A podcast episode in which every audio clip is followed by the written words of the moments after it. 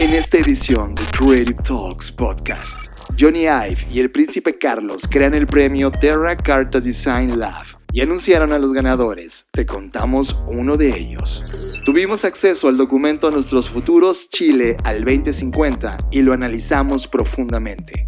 Sala, una ciudad del Ártico en Finlandia, presentó su candidatura para los Juegos Olímpicos de Verano de 2032. Sí, escuchaste bien Verano 2032. Te contamos por qué. Disfruta esta edición de Creative Talks Podcast. Black Creative Intelligence presenta. Estamos viviendo la disrupción más grande de la historia de la humanidad, una en donde la creatividad y el desarrollo tecnológico son el centro de una revolución que lo cambiará todo, y tú la estás liderando. Bienvenidos a esta ruptura del espacio-tiempo llamada Creative Talks Podcast. Creatividad, innovación, diseño, negocios y futuros. Con Fernanda Rocha y John Black. Un podcast de Black Creative Intelligence presentado por Blackbot, Black School y Black Bull. Creative Talks Podcast. Y las líneas espacio-tiempo hacen posible que tú estés aquí. Bienvenido a Creative Talks Podcast. Yo soy John Black y como cada edición saludo a Fernanda Rocha. Hola, ¿qué tal? ¿Cómo están? Bienvenidos, bienvenidas a este podcast. Nosotros estamos aquí en la ciudad de Querétaro padeciendo bastante el calor, pero con todo y eso estamos de vuelta como cada semana, así que vamos a arrancar. Fer, y no, y no piensa parar este calor. Creo que estamos metidos en una ola de calor que nos deja entender que algo está cambiando con el planeta y ya esto ya no es un efecto común, esto se siente, Fer. Totalmente de acuerdo contigo, viendo mapas de calor, eh, sobre todo de México, que es el país en el que estamos, pues todo se ve completamente rojo, en el mejor de los casos se ve anaranjado, que es un indicador de las temperaturas tan altas que estamos atravesando de norte a sur en esta República Mexicana. Y que ya habíamos visto a inicios de año cuando volteamos a ver qué estaba pasando en América del Sur. ¿Te acuerdas cuando en Argentina estaban registrando esta ola de calor que duró semanas? Creo que este efecto ya es algo que debe preocupar a todos los humanos y, y tener en la conversación esto que estamos viviendo. Y hablando del futuro de Sudamérica, John, pues justo vamos a enfocarnos el día de hoy en hablar de varios temas, pero entre ellos uno de los principales es este reporte llamado Nuestros futuros Chile al 2050. Tema de la semana. Este es el tema que nos robó totalmente la atención. Tema de la semana en Creative Talks Podcast. Y como en su portada lo indica, este reporte es una aplicación de metodologías de anticipación y priorización. Me encanta cómo lo definen porque está muy bien acotado, no promete ser algo más o algo menos, es justo eso, un ejercicio donde se aplicaron diferentes metodologías de anticipación y de priorización. Está hecho gracias al Ministerio de Ciencia, Tecnología, Conocimiento e Innovación del Gobierno de Chile y pues participaron para su creación, además de esta, eh, esta facultad o este organismo, también participó la Oficina Futuro del Ministerio de Ciencia y Tecnología, Conocimiento e Innovación, también otras organizaciones como Memética y Participatory Futures Global Swarm. A mí me gusta este tipo de ejercicios, Fer. ¿Recuerdas cuando hablamos en su momento del documento que estaba ocurriendo en España, que justamente apuntaba para, para este tipo de, visiones de futuros? Y estas metodologías se basaron en una discusión colectiva sobre el futuro, con el objetivo de ayudar al gobierno y a la sociedad a tomar decisiones en situaciones o entornos complejos que van a atravesar, eh, que puede ser desastres naturales el impacto de nueva tecnología, el cambio cultural, la crisis climática o temas pandémicos y permitirse imaginar cómo ver estos problemas o estos posibles escenarios, aprender de ellos y solucionarlos o tratar de que no ocurran. Totalmente, me encanta cómo está estructurado, es un ejercicio bastante claro, con objetivos como los que ya señalaba John, pero sobre todo eh, pues con una aplicación de mucha utilidad sobre los, una aplicación de los estudios de futuros para poder anticiparse, para poder aprender sobre oportunidades y desafíos en el futuro y como bien decías John, generar visiones que den forma a ese futuro y sobre todo preparar y desarrollar nuestras habilidades de adaptación y de anticipación. Eh, como bien mencionabas en este reporte, Nuestros Futuros Chile 2050, eh, es el resultado de diferentes ejercicios entre los que destacan ejercicios participatorios o participativos y el proceso básicamente fue de cuatro pasos. Primero, recolectar y analizar información. Aquí hicieron entrevistas a profundidad, hicieron encuesta ciudadana, hicieron un análisis del entorno y por supuesto un escaneo de señales de cambio. En la segunda fase mapearon los escenarios eh, apuntando a futuros alternativos y el insumo para generar este mapeo de escenarios fue la identificación de impulsores de cambio crítico, co-crear escenarios y producir narrativas de escenarios de futuros alternativos. Después de esto pasaron al tercer paso que fue explorar y definir cuáles eran justamente esos desafíos a través de un análisis de evidencia levantada en estas instancias participativas y un análisis cruzado final que, hizo para justamente eh, priorizar, pasar al siguiente paso, que es priorizar. Y aquí en la última fase priorizaron cinco grandes desafíos y oportunidades para Chile hacia 2050. Eh, no solamente con la implementación de votación, sino también evidentemente con un análisis de resultados, lo cual dio por resultado eh, tres, básicamente tres productos, si le queremos llamar así. Por un lado, cinco escenarios 10 desafíos y oportunidades y de esos 10 desafíos y oportunidades, 5 prioridades. Me encanta porque además de todo esto que ya comenté, son muy claros al detallar cómo eh, pues obtuvieron toda esta información. Incluso al final de este reporte hacen sugerencias de lo que salió bien y de lo que no salió tan bien o que representa una oportunidad para un siguiente ejercicio. En esta primera, eh, eh, pues sí, en este primer reporte hicieron 20 entrevistas a actores clave, 31 participantes en el taller de diálogos participativos, hubo un análisis de más de 300 artículos y reportes, la encuesta ciudadana de la que hablábamos participaron 254 personas, o al menos se obtuvieron 254 respuestas, eh, las personas que votaron en la fase de priorización fueron 57 y se analizaron más de 100 señales de cambio. Entonces al final del día podemos ver que el número de participantes consideró cerca de 300 personas. No es un ejercicio que solo hicieron dos personas o tres personas, sino es un ejercicio justo participativo en el que hay personas de diferentes rubros y de diferentes, digamos, especialidades.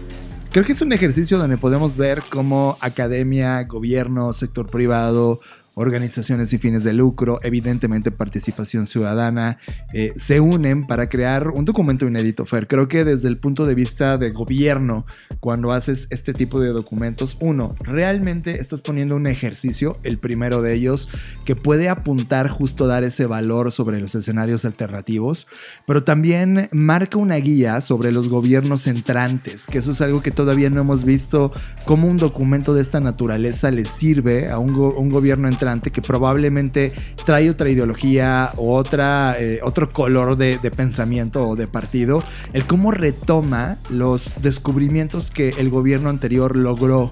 Y esto va a ser muy interesante para la humanidad. Fer, hay cinco escenarios alternativos que eh, como proyecto ejecutivo ponen en la mesa y si te parece bien podemos hablar de cada uno de ellos. Mira, yo creo que podríamos mencionar los cinco y, de, y definir un poco cómo fueron creados estos escenarios, que ya platiqué un poco en, en esta parte de contarles la metodología muy resumida. Pero me gustaría profundizar en uno para que podamos ver cómo funciona toda esta información y cómo se coloca en estos eh, escenarios, ¿vale? Entonces, vamos a comenzar. Ellos detectaron impulsores de cambio, que son los elementos clave o base que impactan en los escenarios. Estos impulsores de cambio fueron el envejecimiento de la población, la salud y el bienestar, la violencia y el crimen, el cambio climático, la erosión de la democracia, la inequidad slash desigualdad, la fragmentación social y la descentralización. ¿Vale? Entonces tenemos aquí eh, ocho, ocho impulsores de cambio que se utilizaron como materia prima para estos escenarios. Estos cinco escenarios, ojo y, lo, y qué bueno que el reporte lo menciona claramente, no son predicciones. Más bien ofrecen imágenes que permiten explorar de manera robusta, analizando megatendencias, tendencias, impulsores de cambio, señales, cómo eh, podría o hacia dónde podrían ir estos impulsores de cambio. Dependiendo eh, el comportamiento de estos impulsores de cambio, es decir, si incrementan exponencialmente, si incrementan paulatinamente, si se quedan como en una actividad neutral o si decrementan exponencialmente o incluso paulatinamente, dependiendo, esa combinación pues da como resultado estos cinco escenarios. El primer escenario, que se llama Torres del Paine, última oportunidad para visitar el fin del mundo, es la línea base, ¿vale? Es un escenario que se le conoce como línea base, ya que ellos usaron los arquetipos desarrollados por la Universidad de Houston, que son línea base, colapso, transformación, nuevo equilibrio y el quinto escenario es el futuro deseable, ¿vale? Entonces, justo utilizando estos cuatro arquetipos más el futuro deseable, pues generaron los cinco escenarios. A mí me alarma mucho este primer escenario. Las Torres de Paine, eh, para los que no conocen esa zona de Chile, es quizá... Eh, la octava maravilla del mundo. Sí, digamos, es la última parte del continente. Es, toda esta sierra que llega hasta la punta sur de, de Chile y es un parque nacional que así se llama, Parque Nacional Torres de Paine. Cuando ellos dicen esta es la última oportunidad para visitar el fin del mundo, justamente están haciendo eh, alusión a este riesgo de perder esta maravilla natural que hoy tiene el país. Así es, y a eso quiero profundizar, John. Cómo cada escenario está narrado y creado de tal forma que tú puedes ver estos impulsores de cambio, estas diferentes dimensiones en, ese, en esa narrativa. Por ejemplo, en este primer escenario, que es la última oportunidad para visitar el fin del mundo, te explica primero qué sucedía en Chile en 2022, puesto que esto ya está en 2050, y luego te va contando en la dimensión social, en la dimensión de ciencia y tecnología, en la dimensión medioambiental, en la política, en la económica, qué fue lo que ocurrió en ese escenario. Nada más para que se den una idea, les voy a poner como un fragmentito, no, no nos da tiempo acá de leer todo, pero por ejemplo dice, hoy eh, piensen que esto ya es 2050, ¿vale? Hoy Chile amanece con un titular en todos los medios, Torre del Paine, última oportunidad para visitar el fin del mundo. Una última llamada al mundo para conocer lo que alguna vez hubiera sido parte de las reservas naturales del sur, que protegían enormes franjas de uno de los últimos espacios naturales verdaderamente intactos de la Tierra. Y luego ya comienza a describirte cómo es esa sociedad o la dimensión social en ese 2050 en Chile, donde dice que la ciudadanía sigue pensando en que existieron tiempos mejores en Chile, los sabios, como se comenzaron a llamar a las personas mayores, tratan de mantener vivos los recuerdos de aquellos tiempos. Y bueno, ahí te empiezan a explicar y a narrar qué está pasando en ese nivel, cómo hubo un incremento de enfermedades crónicas no transmisibles, cómo hubo un incremento de enfermedades mentales, en la parte de tecnología, qué pasó con el tema de la Web 3, en la dimensión medioambiental, pues evidentemente tener la última oportunidad de visitar el fin del mundo, pues es desgarrador no solamente para el país, sino incluso con un impacto global. Eh, y, te explica cómo llegamos ahí, ¿no? Habla sobre la falta de regulación de políticas sobre eh, la protección a este tipo de reservas, habla de la erosión que sufrió la tierra y esos espacios. En la dimensión política habla sobre que estaba pasando en 2022 y cómo eso eh, pues, pues se fue incrementando la polarización, la desigualdad, la falta de oportunidades, etc. Entonces recuerden, este es un escenario que parte de una línea base que es, es eh, un poco hacia lo tendencial, es como, ok, si todo sigue su curso como hasta ahora, de hecho, eh, cuando analizamos los impulsores de cambio, que son los ocho que mencioné de envejecimiento, etcétera, casi todos en este escenario se mantienen neutrales, es decir, siguen su curso eh, solamente el de salud y bienestar sí se va en decremento paulatino y el de descentralización tiene un incremento paulatino, pero todos los demás como que se siguen flat, ¿no? Como que no, no, no, nadie hace nada ni hacia arriba ni hacia abajo, sino dejan que las cosas sigan este curso. Por eso se siente así un poco eh, pesimista, pero, pero lo interesante de este tipo de escenarios es que es real. O sea, es como si no hacemos nada y dejamos que todo siga igual, pues esto es lo que posiblemente podría ocurrir. Y justo en la dimensión medioambiental, Fer, el contexto de ese 2050 es que debido a la falta de regulación y las políticas de protección, llevaron a esta erosión y casi extinción de estos espacios naturales. Sí, justo lo que yo mencionaba, como en cada dimensión, pues te va contando lo desgarrador que se va poniendo ese mundo. Y en esa y en la dimensión económica, en ese mundo, habla de justo dónde terminó toda esta evolución social. Por ejemplo, los abuelos y nuestros padres solían decir mejor solo que mal acompañado, que es una frase muy latinoamericana, pero debido a la migración por cambio climático, el brain drain y la falta de vivienda finalmente creó una nueva economía y debido a la baja tasa de natalidad, esas generaciones empezaron a no tener nuevos hijos porque se volvieron viejos y la economía muy ruda. Y la economía imperante en ese escenario es el solo economy, eh, tema que ya hemos venido hablando también en los podcasts y, que hoy comenzamos a ver ese solo economy con el creator economy que están haciendo hoy. Totalmente, entonces así puedes como... Eh, retratar e imaginar, que creo que eso es lo que hace muy bien. Cuando tú lees esto logras claramente imaginarte ese mundo, ese escenario de línea base de Torres del Paine, última oportunidad para visitar el fin del mundo. Ahora, los siguientes escenarios son el segundo que es la tormenta perfecta que arrasó con Chile, el tercero es Aini del individualismo a la comunidad, el cuarto es la postnormalidad, pandemias y migraciones y el quinto, como ya les mencionaba anteriormente, es el, el, futuro que sí se quiere, al que sí se quiere llegar, que es de la erosión a la regeneración. Y bueno, evidentemente no, como les decía, no nos da tiempo de explorar cada uno, pero por ejemplo el escenario 2, que es la tormenta perfecta que arrasó con Chile, es un escenario de colapso.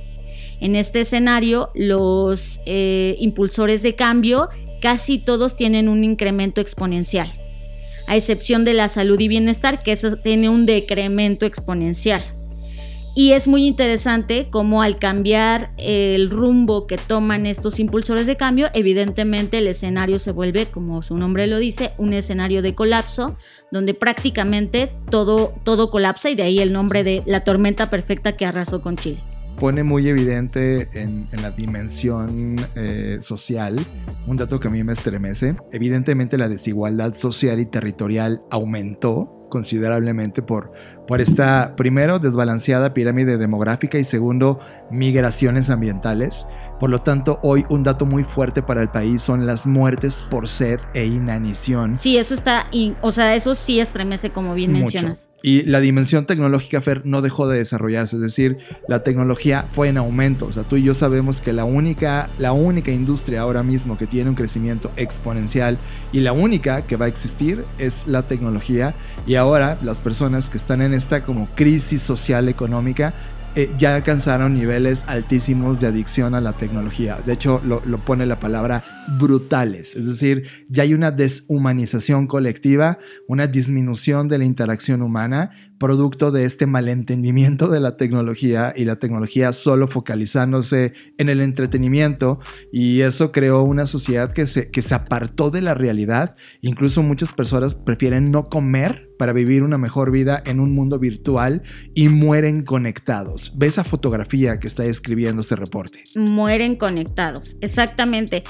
Y, y, como bien mencionabas, John, bueno, más bien, a diferencia de lo que mencionabas, en este escenario cabe mencionar y lo vuelvo a resaltar, todos los eh, impulsores de cambio se van a, un nivel exponencial, no solo la tecnología. Y me parece muy interesante porque, como bien mencionas, hoy hemos explorado mucho eh, el tema de que la tecnología va a seguir creciendo exponencialmente, pero ¿qué pasa cuando los otros impulsores de cambio también crecen exponencialmente? ¿no?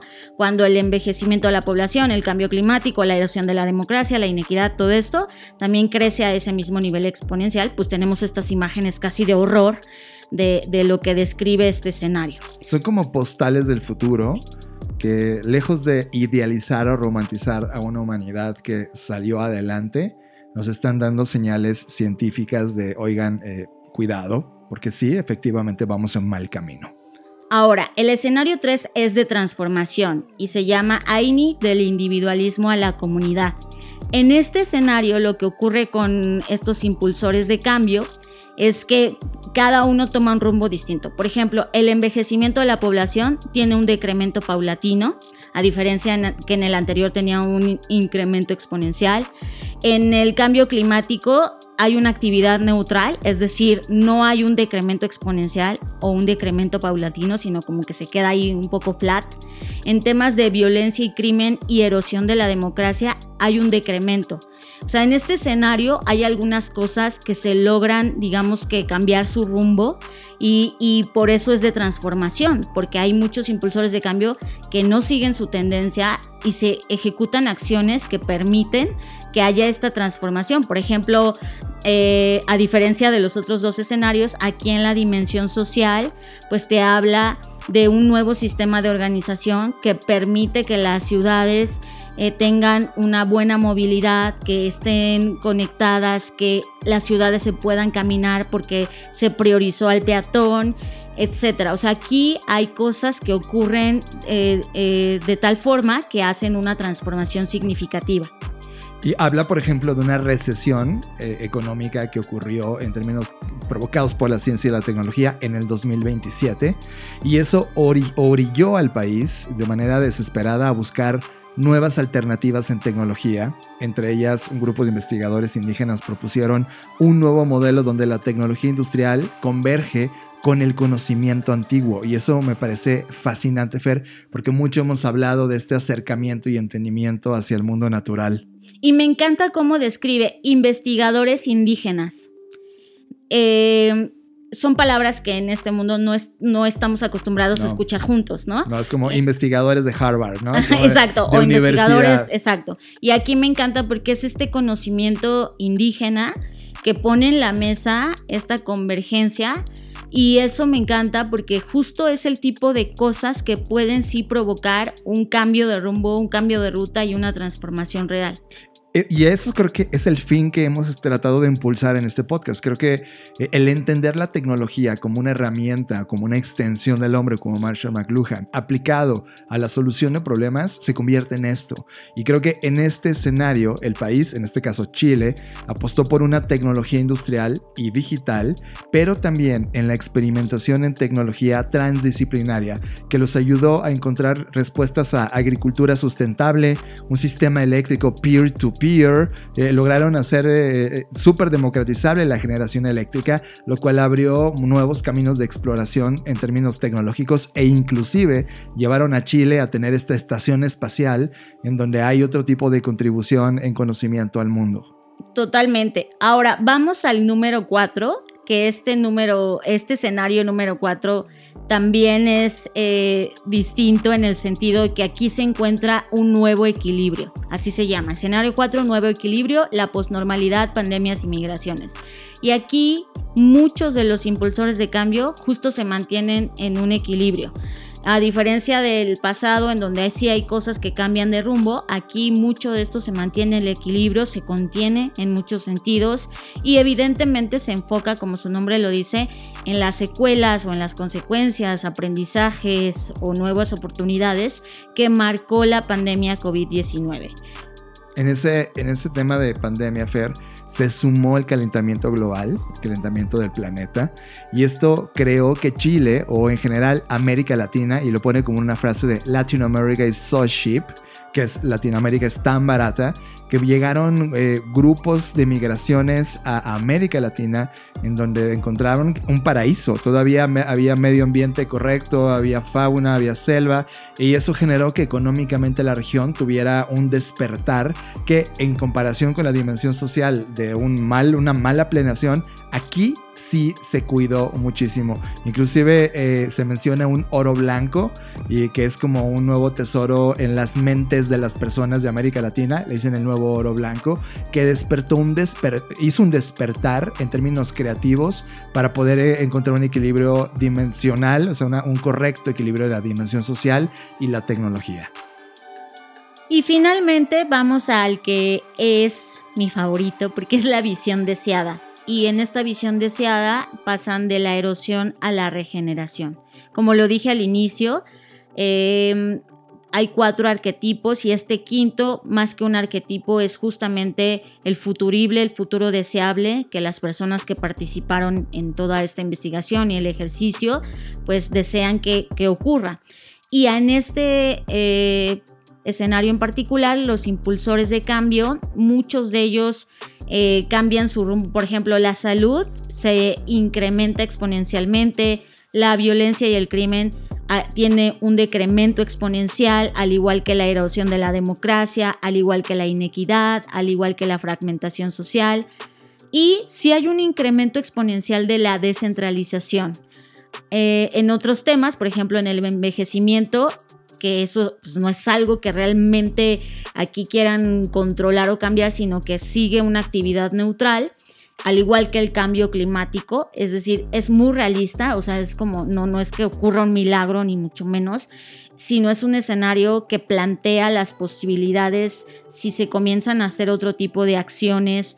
Y bueno, por ejemplo, en la parte de la dimensión social, pues habla sobre eh, que ya están en una sociedad que disminuye o que logró disminuir la desigualdad, que se encuentran dentro de los 10 países con menor índice de, de Gini, así se lo conoce en la OSD, que la delincuencia y la violencia ha disminuido, etc. Algo que me gusta del reporte en esta visión es que eh, ellos consideran que el avance de la ciencia y la tecnología, además del conocimiento y la innovación, se convirtieron en parte de la idiosincrasia nacional. Es decir, es, parte del status quo y eso, o, o ¿cómo es? Status quo Statu quo. Statu quo. Y eso me gusta porque ayudó a despertar eh, socialmente a la sociedad de, forma distinta, ¿no? Y eso me encantó.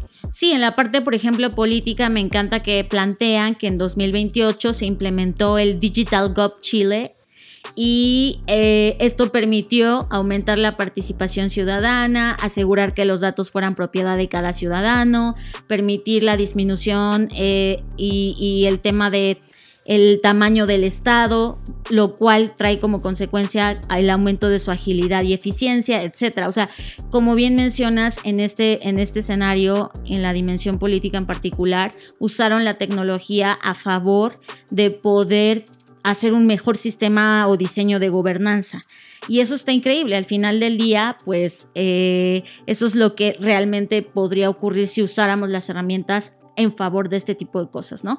Además de que, bueno, evidentemente se ponen o se visualizan como una potencia en el tema de tecnologías para el cambio climático, eh, nuevamente la tecnología y eh, evidentemente también en la parte tecnológica hablan de un tema astroespacial, tecnologías hídricas y energías limpias. Eh, las industrias extractivas como el litio, por ejemplo, siguen existiendo en este escenario, pero con unos estándares muy altos de sustentabilidad y trabajo con comunidades aledañas. En el tema ambiental, Fer, eh, invirtieron mucho en cultura ambiental y de hecho hicieron un cambio cultural eh, en el país completo, desarrollando programas nacionales y regionales. Uno, para prepararse como sociedad en términos de resiliencia al cambio climático, y eso les permitió resolver este problema de agua que hoy en el 2022 afecta fuertemente a Chile, ya que el 76% de la superficie chilena está afectado por la sequía, y para 2050, gracias a la tecnología y la eficiencia en el consumo del agua y la distribución, adoptaron esa escasez y la convirtieron en un cuidado interesante en términos de agua, además de que dejaron de utilizar combustibles fósiles y esto les permitió, por un lado, salvar especies que se encontraban en peligro de extinción, tener un equilibrio de consumo de agua y ser una nación cero eh, en términos de, generación de eh, gases efecto invernadero y eso provocó una explosión a favor en términos ambientales. Y bueno, hasta aquí el resumen de los escenarios y finalmente toda esta construcción de escenarios les permitió encontrar los 10 grandes desafíos para Chile al 2050, que son el envejecimiento digno y saludable, la salud y el buen vivir, el desarrollo urbano sustentable y resiliente, la seguridad física y digital, la seguridad hídrica, la adhesión social, la seguridad alimentaria, la educación transdisciplinaria, la astronomía y la transición energética. Que creo, Fer, que estos 10 grandes desafíos que descubrieron en este documento se pueden conservar y llevar a todas partes del mundo. O sea, creo que todos los países del planeta tienen o deberían tener en su top 10 o top 50 estos 10 puntos. Y creo que es un tema que nos va a tocar resolver como humanidad a todos en esta línea del tiempo. Sí, coincido, pero creo que se ajustan muy bien a la situación particular de Latinoamérica. ¿No? Por ejemplo, en la parte de seguridad hídrica, si bien es un tema global, creo que de este lado del planeta eh, es mucho más profundo. Entonces, sí, coincido contigo, son temas que sí eh, se pueden extrapolar a un nivel global, pero que están muy bien por, al, ser un ejercicio que se concibe en Chile, está con esta visión muy latinoamericana, lo cual está increíble.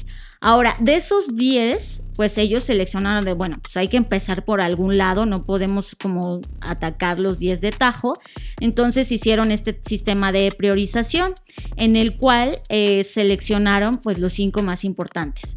La seguridad hídrica en primer lugar, la transición energética en segundo, el desarrollo urbano sustentable y resiliente en tercero, en cuarto la adhesión social y en quinto la salud y el buen vivir. O sea, como que si hay un lado por el cual empezar, de acuerdo a la votación que tuvieron de, esta, de estas eh, oportunidades o desafíos, pues estos fueron los cinco primeros lugares siendo los más votados.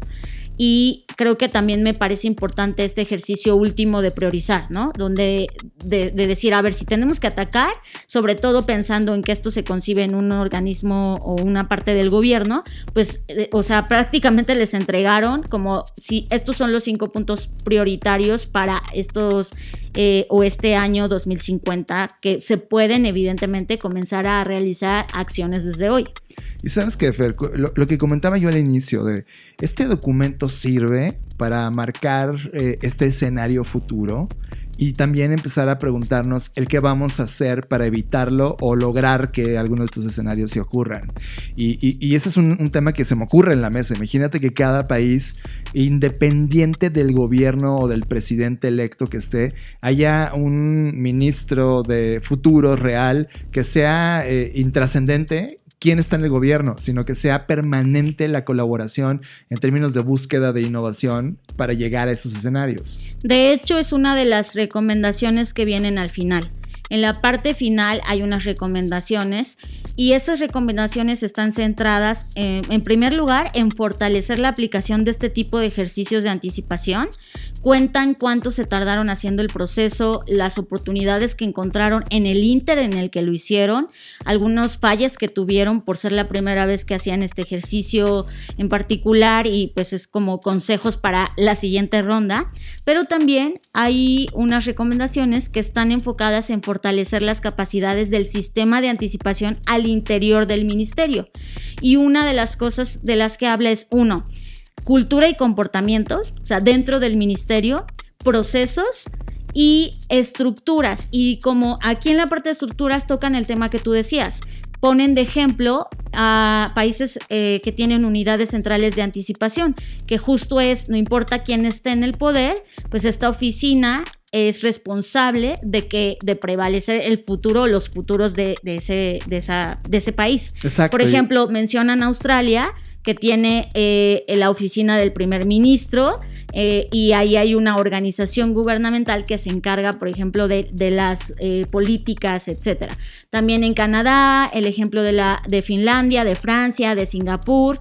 O sea, cómo es que tienen pues estos, estos responsables de, este tipo de cosas, ¿no? Entonces creo que lo importante de eso es justo lo que reflexionas, es esto debería ser atemporal, o sea, no debería depender del líder de ese país o, del partido que representa, sino ser algo que inclusive se, se, responsabiliza de velar como esta comisión del futuro para, para que no importa quién está en el poder, pues esto se pueda seguir dándole podamos seguir dándole seguimiento y no afecte por si es por sexenio o porque ya se fue el presidente y ya todo se echó a perder. Sí, sí, como que este tipo de documentos se deberían convertir en apolíticos y debería haber una, una esfera gubernamental que proteja eso. Aquí en México, por ejemplo, el INE, que es un tema apolítico, pero al final del día ayuda a las elecciones, no importa qué partido está en el poder, siempre van a organizar esas elecciones. Aquí se necesita lo mismo, algo que, o en el mundo, algo que prevalezca que esté por encima del poder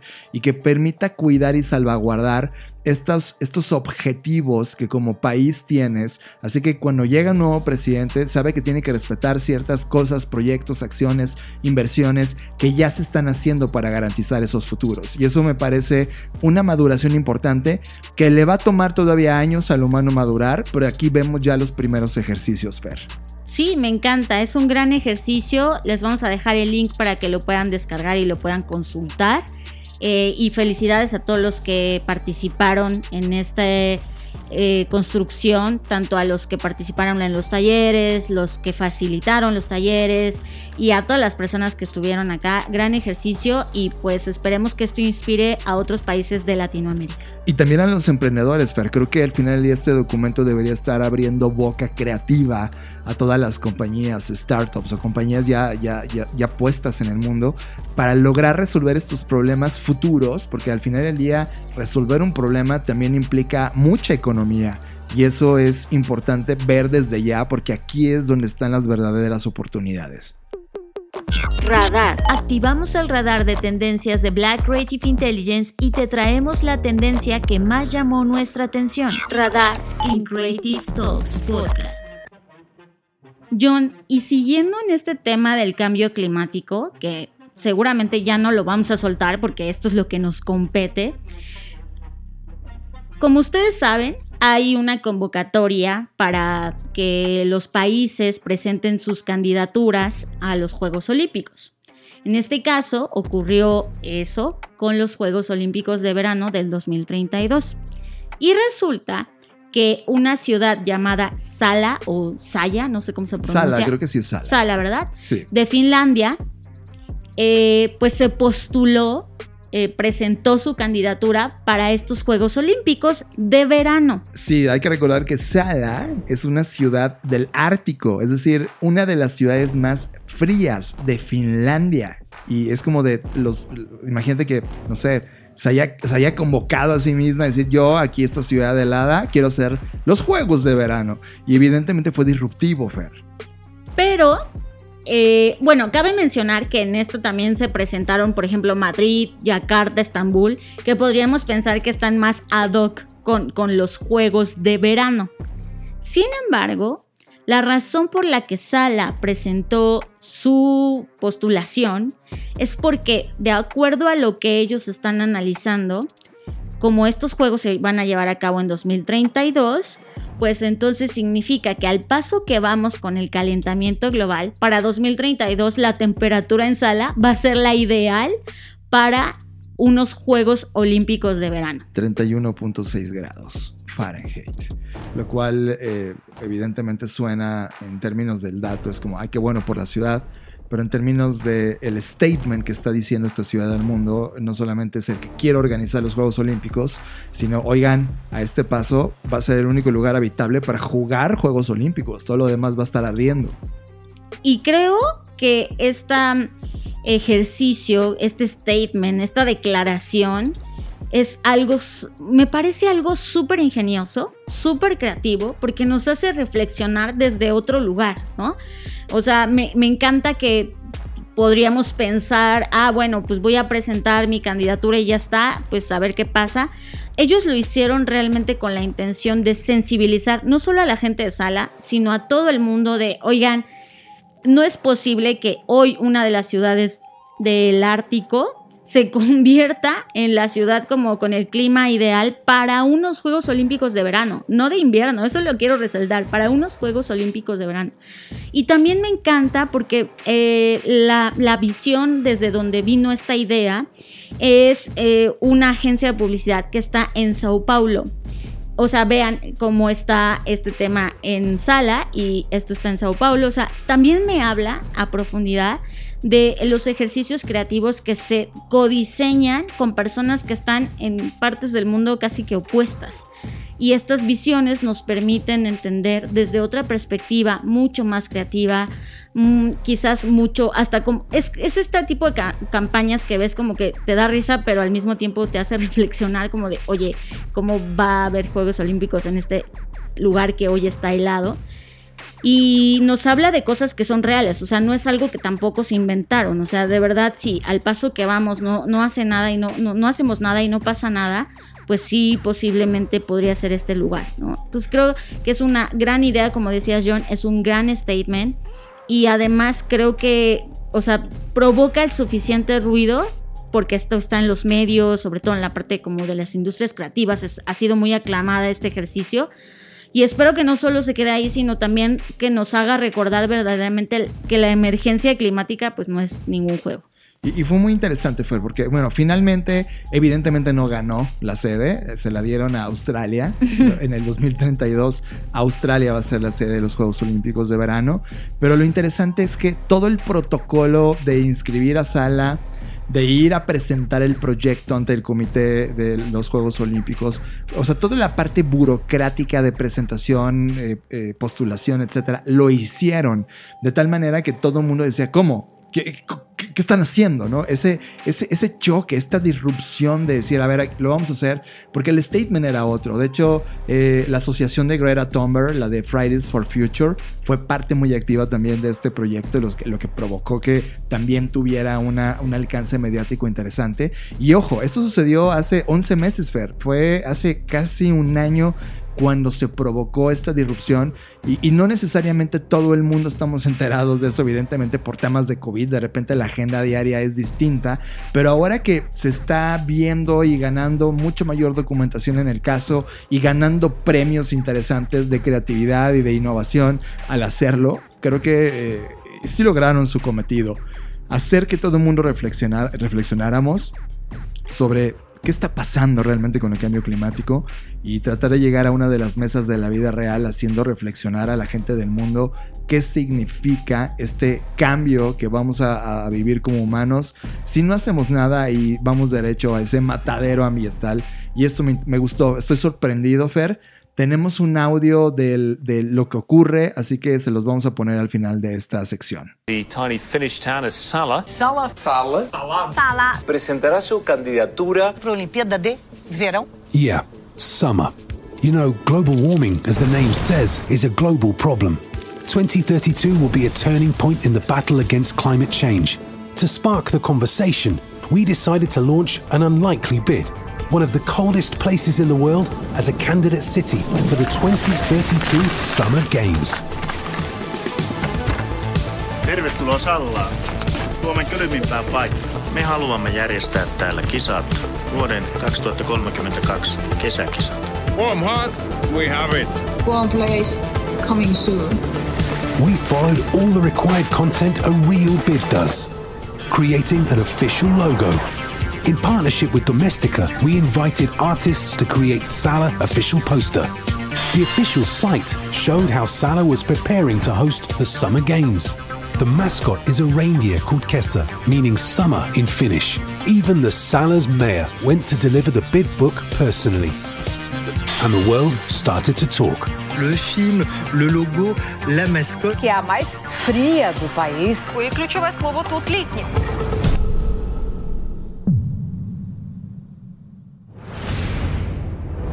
Now, I have the honor to share with you what this bid is really about. This is not a celebration, it's a contestation.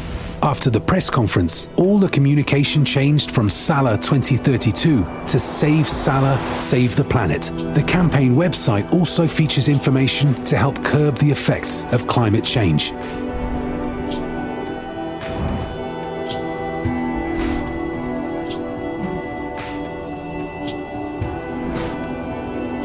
Salla. Save the planet. Save Salla and save the planet. Save Salla. Save the planet. Pelastakaa Salla ja pelastakaa maailma. Save Salla. Save the planet. Save Salla. Save the planet. Estás escuchando Creative Talks Podcast con Fernanda Rocha y John Black.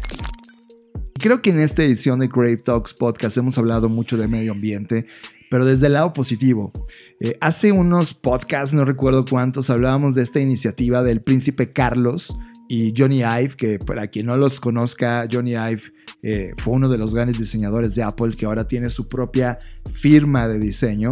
Juntos crearon el premio Terra Carta Design Lab en donde convocaron a algunos estudiantes de una de las escuelas más interesantes que hay en el mundo, la RCA, el Royal College of Art, y le pidieron a estos alumnos, o a estos estudiantes o exalumnos recientemente eh, graduados, ajá, para que pudieran crear proyectos o ideas eh, tremendamente sostenibles que pudieran resolver la crisis climática. Y esto estaba abierto a arquitectos, diseñadores, científicos, ingenieros, historiadores, escritores, artistas jóvenes y emergentes que tuvieran esta iniciativa de ser parte de este proyecto. Evidentemente hay un, hay un premio económico de por medio, hay, hay, un, hay un tema de aceleración de la idea y la idea que, que gane o las ideas que ganen iban a ser apoyadas, además de que todo el mundo iba a voltearlos a ver.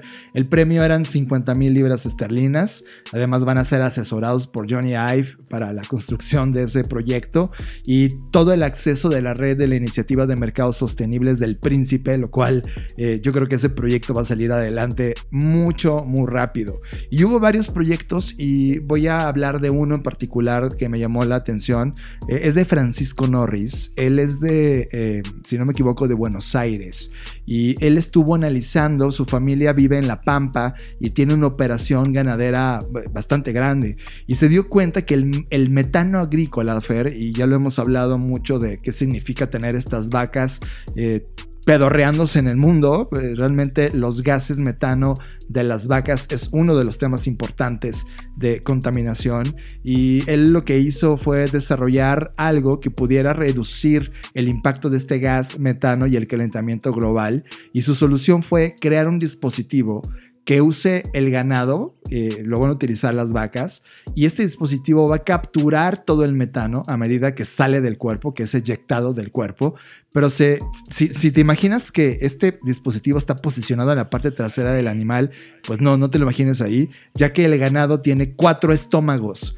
Del 90 al 95% del metano que emiten sale por la boca y las fosas nasales. Eso es un dato que yo no lo, sabía. Por lo tanto, este dispositivo va a atrapar el gas en un cabestro que tiene una pieza nasal especialmente adaptada eh, en la cabeza de la vaca que recoge este gas que exhala el animal y lo dirige a un catalizador debajo del cuello, el cual el catalizador descompone el metano en dióxido de carbono y por el otro lado vapor de agua. El dióxido de carbono también contribuye al calentamiento global, pero de acuerdo a Norris es mucho menos dañino que el metano, considerado 85 veces peor para el calentamiento global debido a la cantidad de calor que atrapa en la atmósfera. Así que este es un proyecto prototipo, es una idea, es una hipótesis de innovación y me da gusto que eh, uno de los ganadores sea un latinoamericano de Buenos Aires. Un abrazo y felicidades a Francisco Norris de Argentina.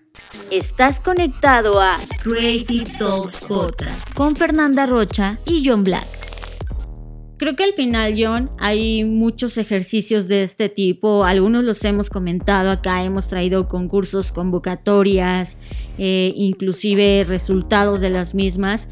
Y me alegra porque son este tipo de ejercicios que, como decías hace un momento, ocurren, pero como nos ganan los temas de la pandemia, de lo que está mal, etcétera, pues se quedan ahí como olvidados o no lo suficientemente comentados en ningún espacio. Así que me, me alegra que este podcast se, se, fue hacia el, hacia el optimismo, pero el optimismo consciente, ¿no? No este optimismo de, ay, todo va a estar bien, sino realmente con datos, con ejercicios de futuros, con este tipo de ejercicios de hipótesis, de concursos, de diseño, etcétera, que pueden o tienen estas ideas de cómo se podrían resolver las cosas que están ocurriendo hoy que podrían ocurrir también hacia el futuro. Entonces me encanta, me encanta este optimismo consciente que hoy manejamos en este programa. ¿Sabes qué, Fer? A mí también me emociona eso que tú dices y es importante decir lo siguiente. Hace como eh, dos ediciones o tres ediciones en la Black Creative Intelligence. Como saben, la BCI o la Black Creative Intelligence es un club de innovación que tenemos y cada mes nos reunimos ahora virtualmente hasta que podamos hacerlo físicamente para hablar temas importantes que ocurrieron en ese periodo. Y traíamos muy malas noticias. Eh, empezábamos económicamente a mostrarles cómo estábamos por atravesar un momento de inflación o hiperinflación, pero al, mismo tiempo un momento de estancamiento. A este movimiento se le llamaba estanflación.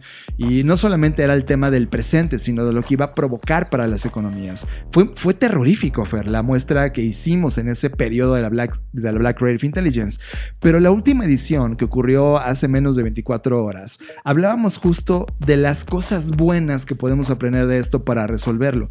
Creo que hoy este, esta edición de Grave Talks Podcast nos deja entender justo la razón de por qué hacemos este podcast. Al final del día, problemas vamos a atravesar no importa en qué momento de la línea del espacio-tiempo te encuentres. Siempre va a haber retos, siempre va a haber challenges, pero hoy tenemos el mayor número de herramientas para poder pensar tenemos creatividad humana, tenemos tecnología, tenemos colaboración, tenemos una de las redes más importantes en la historia de la humanidad llamada Internet y tenemos esta hambre que un grupo de personas creativos, emprendedores, inventores en el mundo pueden nacer de ellos para resolver estos problemas. Y creo que a partir de ahora vamos a estar focalizándonos, sin olvidar evidentemente los problemas del presente, pero focalizándonos en las posibilidades, Fer, en las ideas que resuelven, en las visiones de futuro que sí vale la pena lograr y ejecutar y poder hacer invenciones en ese lado. Esa parte me emociona mucho más. Me encanta, John, y yo cerraría esta sección y todo el programa citando a Bárbara Hoyo, que es una autora que la verdad yo leo de manera muy frecuente. Y en su Twitter justo hoy puso esto, que me encanta porque es, cierra con broche de oro esto que estamos hablando. El mundo no está tan mal como creemos, o tal vez sí, pero vale la pena asomarse a ver que hay mucha belleza en la vida, en las personas y en nosotros. Mientras haya vida, hay belleza. Inspirador, Fer, y, me encanta porque a veces hacemos este podcast y terminamos vibrados y con un poco de pesimismo, ¿no? De, ah, ¿cuándo va a cambiar esto? Pero te das cuenta que esto cambia con unos pocos que se dan cuenta de esa belleza y claramente estoy viendo belleza ahora mismo. Estoy inspirado. Tú que estás escuchando las Crave Talks podcast, gracias por estar en esta línea del tiempo con nosotros. Eh, te pedimos un favor enorme.